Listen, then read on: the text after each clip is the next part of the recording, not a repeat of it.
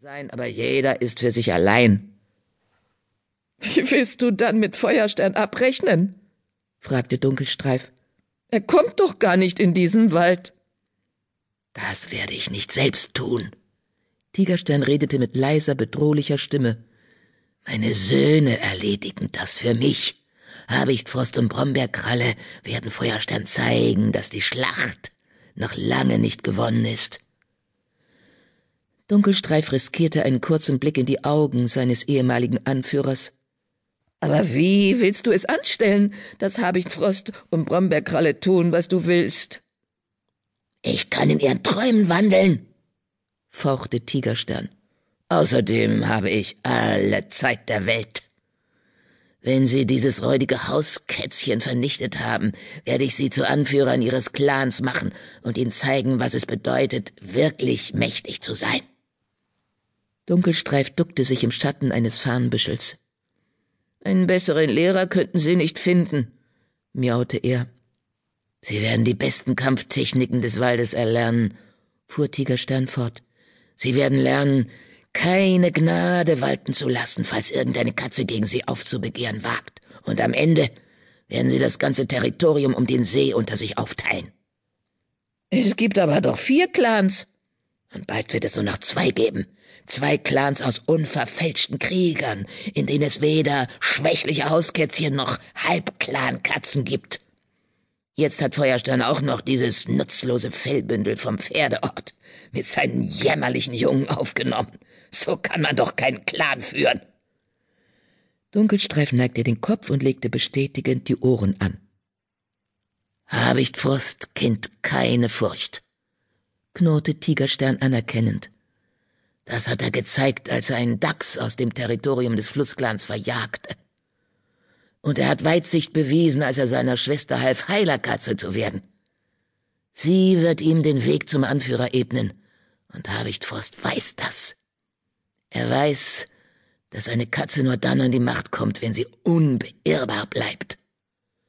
Ja, er ist ganz und gar dein Sohn, die Worte rannen dunkelstreif von den Lippen wie Regenwasser von einem herunterhängenden Blatt.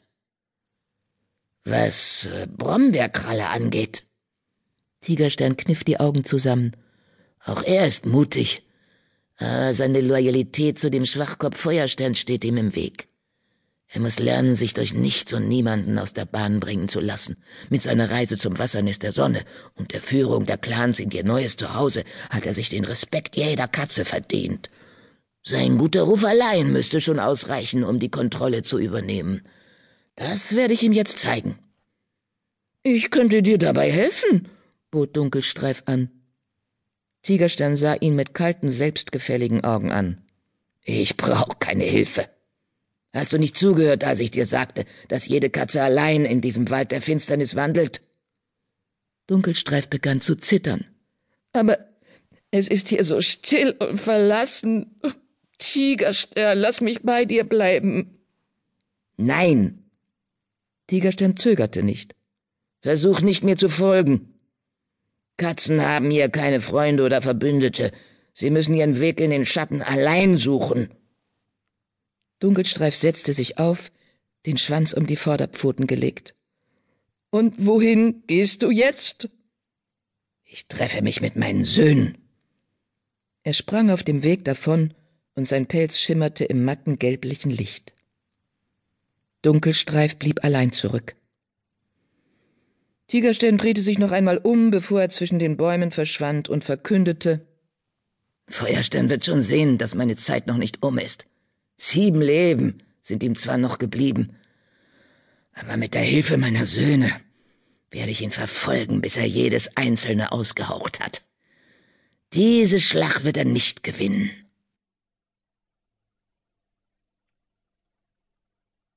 Sonnenuntergang.